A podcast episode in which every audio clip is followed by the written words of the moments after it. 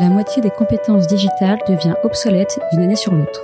Il vaut mieux investir sur les compétences que de subir l'incompétence. Je suis Guillaume, cofondateur et directeur pédagogique d'Untrain, agence de formation sur mesure pour les métiers du digital et de la tech. Avec l'Avant-Garde, on vous propose de rencontrer nos traîneurs, ceux qui font le succès de nos formations, ceux qui ont un temps d'avance. Ils sont spécialistes marketing, data, acquisition, produits et ils viennent vous confier en 5 minutes les clés de leur efficacité. Ce sera court, concret et ce sera utile demain. Bonjour à tous et bienvenue dans un nouvel épisode de l'Avant-Garde. Alors aujourd'hui j'ai à nouveau la chance de recevoir Vincent. Vincent qui est IT Innovation Officer chez Euler Hermès et qui vient nous parler de la place de l'éthique dans le monde du digital. Un vaste sujet donc. Bonjour Vincent, encore merci de ta venue. Est-ce qu'avant toute chose, tu pourrais prendre un petit peu de temps pour te présenter brièvement, s'il te plaît? Bonjour Guillaume. Euh, donc je suis effectivement IT Innovation Officer chez ELRMS, c'est-à-dire que je m'occupe euh, des sujets euh, bah, d'accélération digitale, mais plutôt côté IT, c'est-à-dire que je vais proposer à mes amis du business des outils, des méthodologies, des innovations qui vont permettre de développer plus rapidement euh, leurs idées euh, et les mettre à disposition euh, soit de nos collaborateurs, soit de nos clients. donc, je, précise quand même parce que je ne fais pas que ça, comme tu disais, pas que. Euh, je fais effectivement, je suis aussi euh, start-upper à mes heures perdues. J'ai des entreprises dans, le monde du conseil. Euh, et le sujet euh, qu'on aborde aujourd'hui d'accélération digitale éthique, je dirais, est, pour l'instant plus relié à mes activités d'entrepreneur que mon poste aujourd'hui chez l'AMS. C'est pas des sujets qu'on aborde forcément dans les grands comptes aujourd'hui enfin du moins pas à mon niveau, hein. il est tout à fait possible que ça existe, mais je n'ai pas abordé ces sujets-là, donc je préférais le préciser euh, en introduction. Merci Vincent pour cette intro très complète. Alors justement, quelle est la place de l'éthique dans le monde du digital? Tu nous disais juste à l'instant que ce n'est pas une priorité évidente dans ton département euh, au sein de l'RMS. Je sais que ça l'est plus dans les startups que tu accompagnes ou que tu as pu monter. Euh, donc, qu'as-tu à nous partager d'intéressant sur ce sujet? C'est un sujet qui est, très large, euh, qui est relativement complexe parce que quand on dit accélération digitale éthique, euh, on va penser par exemple en premier exemple à l'exemple du GDPR, c'est-à-dire en gros, euh, qu'est-ce qu'on fait avec nos données? Puisque l'accélération digitale, c'est aussi finalement populer beaucoup plus de données qu'avant. Donc, est-ce qu'on garantit l'utilisation de ces données Est-ce qu'on est obligé de garder de la donnée qui va jamais servir? Enfin, il y, a beaucoup, de questions au, au niveau de la data, mais j'ai presque envie de dire que c'est beaucoup plus large et, j'ai envie de dire que l'éthique, d'abord, ça concerne l'humain avant tout. Euh, on pense souvent euh, au client, euh, l'humain client quand on parle d'éthique, mais en fait, justement, il faudrait penser aussi collaborateur. Et c'est un peu le sujet que je voulais amener, qui va faire le pont finalement entre ce que je fais chez l'RMS et ce que je fais dans mon petit métier d'entrepreneur, vraiment TPE, TPE. Hein, on est quelques, quelques, on va dire deux trois personnes à travailler ensemble. mais c'est profondément l'ADN de cette question de l'accélération digitale éthique. On va la positionner par exemple sur euh, l'accélération des méthodologies comme l'agilité. Je vais prendre le cas de l'agilité, je vais essayer de vous expliquer, comme ça vous allez comprendre cette problématique. L'agilité, elle donne euh, un certain nombre de concepts pour euh, maîtriser, piloter les projets de manière différente de ce qu'on faisait avant. Euh, je vais faire un, raccourci ultra rapide, comme ça, ça ira vite. Euh, avant, on développait des projets en six ans, euh, six mois, un an. au bout d'un an, on livrait le projet qui ne correspondait pas à ce que voulait le client, parce qu'en un an, on va dire, même la volonté change. alors qu'aujourd'hui, en fait, on est sur du développement continu et de l'amélioration continue. C'est-à-dire qu'on va développer nos projets de manière cyclique toutes les semaines, on va faire même tous les jours, on va faire un point sur comment est-ce que le projet avance, est-ce que ça va, etc., etc. Ce que je remarque, ce que je remarque, euh, dans les startups ou dans les petites entreprises qui ont adopté l'agilité, il y a un côté très éthique. Pourquoi il y a un côté très éthique? Parce qu'on a vraiment joué le jeu et on a dit, bah, en fait, avec cette agilité, on va, on va réunir tout le monde, on va essayer de casser les silos, même les silos hiérarchiques, ça veut dire que là où avant, euh, finalement, euh, le chef de projet euh, attendait tranquillement que ses développeurs, on va dire, réalisent pour montrer au client final, bah, regardez, moi je me souviens, il y a 20 ans, c'est ce que je faisais. mes développeurs, ils développaient un produit, moi j'arrivais chez le client, je regardais, ah regardez, j'ai livré le truc, il me disait il y a des bugs, je revenais, je disais aux, développeurs il y a des bugs. Et, quelque part, moi, je me protégeais. C'est-à-dire, je me dis, ah, mais c'est les développeurs qui ont mal développé. Là, on, est vraiment dans. On a réuni toutes les cultures ensemble. Et la vraie question qu'il faut se poser, c'est comment est-ce qu'on utilise l'agilité aujourd'hui? Alors, dans les startups et dans les TPE, encore une fois, assez bien. C'est-à-dire qu'on a, c'est souple, on a utilisé la souplesse de l'agilité, on n'est plus en train de s'envoyer des, documents de, 300 pages, on fonctionne, pour ceux qui connaissent et qui veulent se renseigner, il y aura des liens dans les commentaires, mais euh, on utilise des outils euh, où on peut suivre l'avancée d'un projet, tâche par tâche, etc. Mais aussi, et ça c'est important, on a aussi cette capacité à savoir comment l'humain euh, se comporte au milieu du projet Comment est-ce que ça va? C'est-à-dire, euh, moi, très régulièrement, euh, au bout d'une semaine, je demande à développeur comment s'est passé cette semaine, qu'est-ce qui s'est passé? Puis on se parle très franchement, quoi. Bon, bah là, clairement, tu m'as fait une remarque que j'ai pas aimé, ou alors, tiens, j'ai un ticket qui m'a été donné pour réaliser une fonctionnalité. Franchement, c'était incompréhensible. J'ai mis 24 heures pour la comprendre. Donc, il y a, une vraie libération de la parole. Et, et, et c'est quoi? C'est du respect, c'est d'éthique, c'est le respect des individus dans des processus de développement et d'entreprise. J'ai envie de dire que dans les grands groupes, on on a euh, assimilé, pas tous, hein, mais disons que on est au début, on est au début de l'histoire. C'est-à-dire que je pense qu'on n'a pas forcément pris l'éthique agile, dans le sens où on s'est surtout euh, servi de l'agilité en disant, bah, en fait, on peut vraiment voir euh, exactement qui a fait quoi, dans quel délai. on a effectivement des outils qui fleurissent avec des choses en drag and drop, donc on va dire que c'est plus sexy pour l'utilisateur. Mais au final, les silos hiérarchiques n'ont pas disparu.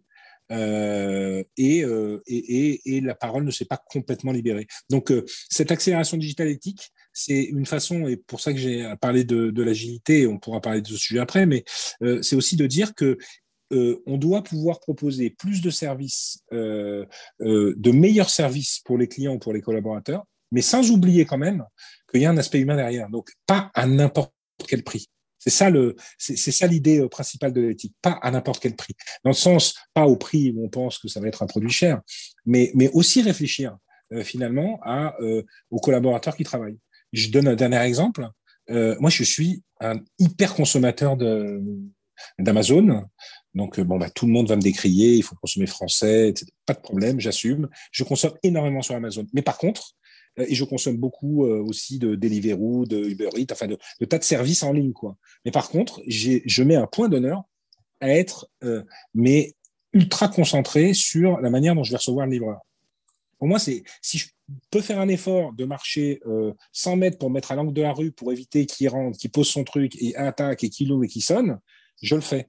Parce que ça m'apporte un service que je n'ai jamais eu auparavant. C'est-à-dire que je peux penser à quelque chose le matin et le recevoir le soir. C'est un peu compulsif, mais c'est comme ça. Mais d'un autre côté, je sais que tout ce processus va engendrer des automatisations et de l'exploitation humaine et que je veux respecter ça. Donc, dès que j'ai possibilité euh, de grouper les achats, dès que j'ai possibilité de discuter, ne serait-ce que cinq minutes avec le livrant Amazon et, voilà, et avoir un vrai contact humain, je le fais. Et l'éthique, ça passe aussi par là de mon point de vue. Alors justement, au sein de la RMS, Vincent, tu as parlé de l'agilité ou de l'éthique agile. Donc concrètement, qu'est-ce que toi tu as pu mettre en place personnellement ou avec ton équipe au sein de ton département euh, d'un point de vue éthique agile? Ce que, ce que j'ai essayé d'insuffler, euh, mais comme d'autres l'ont fait aussi, d'autres managers chez moi et chez la RMS, c'est effectivement plus de proximité avec les équipes, plus euh, de prise de parole, une détection aussi des personnes qui ne veulent pas forcément se mettre en avant, et ce qui est intéressant, c'est que c'est souvent les meilleurs talents qui sont les plus discrets. Donc, euh, il faut aller chercher justement cette notion de talent. On a essayé de réfléchir à ça aussi euh, euh, avec, avec les RH sur la notion de détecter des talents. je ne fais pas de langue de bois. Je ne suis pas sûr que ce soit un combat qui soit vraiment gagné. chez l'AMS comme chez d'autres, il n'y a pas de critique particulière pour l'AMS.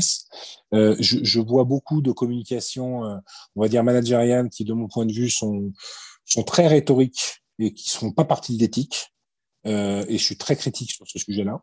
Euh, on peut parler aussi du Covid et du télétravail, grand sujet éthique hein, quand même. Hein. J'aimerais bien qu'on lance un peu, j'aimerais en profiter, je veux dire, on fait des podcasts, c'est aussi pour lancer des sujets.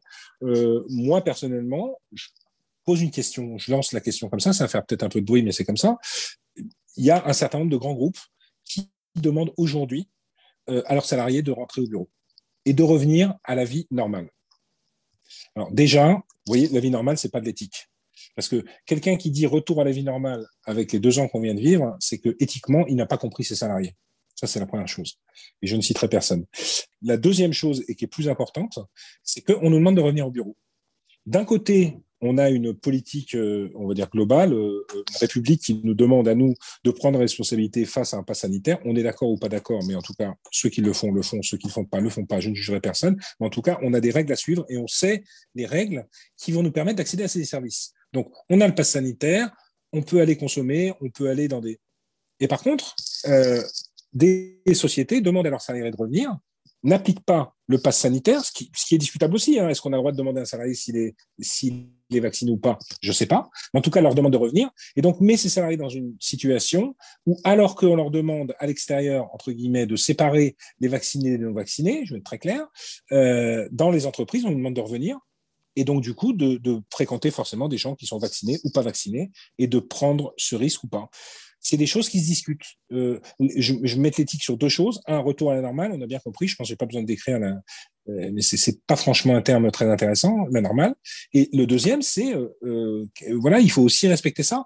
Et la troisième qui finira le chose, c'est est-ce qu'on peut demander à quelqu'un de travailler pendant deux ans chez lui, donc euh, avec de la souffrance, de l'adaptation, mais de l'adaptation, ça veut dire peut-être une mise en place d'une routine, d'un emploi du temps, etc. Et deux ans après, lui dire en fait, on revient à la normale, ça, on arrête et on repart. C'est des cassures euh, euh, et, moi, là-dedans, très honnêtement, euh, que ce soit chez Euler ou dans d'autres groupes, je vois énormément d'irrespect sur ce sujet. Énormément. Donc là, on n'est pas dans l'accélération digitale éthique. Par contre, au-delà de ça, je vois de vraies initiatives chez Euler qui euh, commencent à comprendre, parce qu'il faut. C'est le plus difficile dans ces groupes, c'est probablement, on va dire, le côté très hiérarchisé qui n'existe pas dans les startups ou dans les TPE, PME, ou du moins dans certaines. Donc mais là, pour le coup, j'ai beaucoup d'espoir, parce que j'ai quand même vu une politique de management qui a beaucoup évolué. Mais je vais finir par ce petit mot, c'est que quelque part, je pense qu'ils n'ont pas tellement de choix, en fait.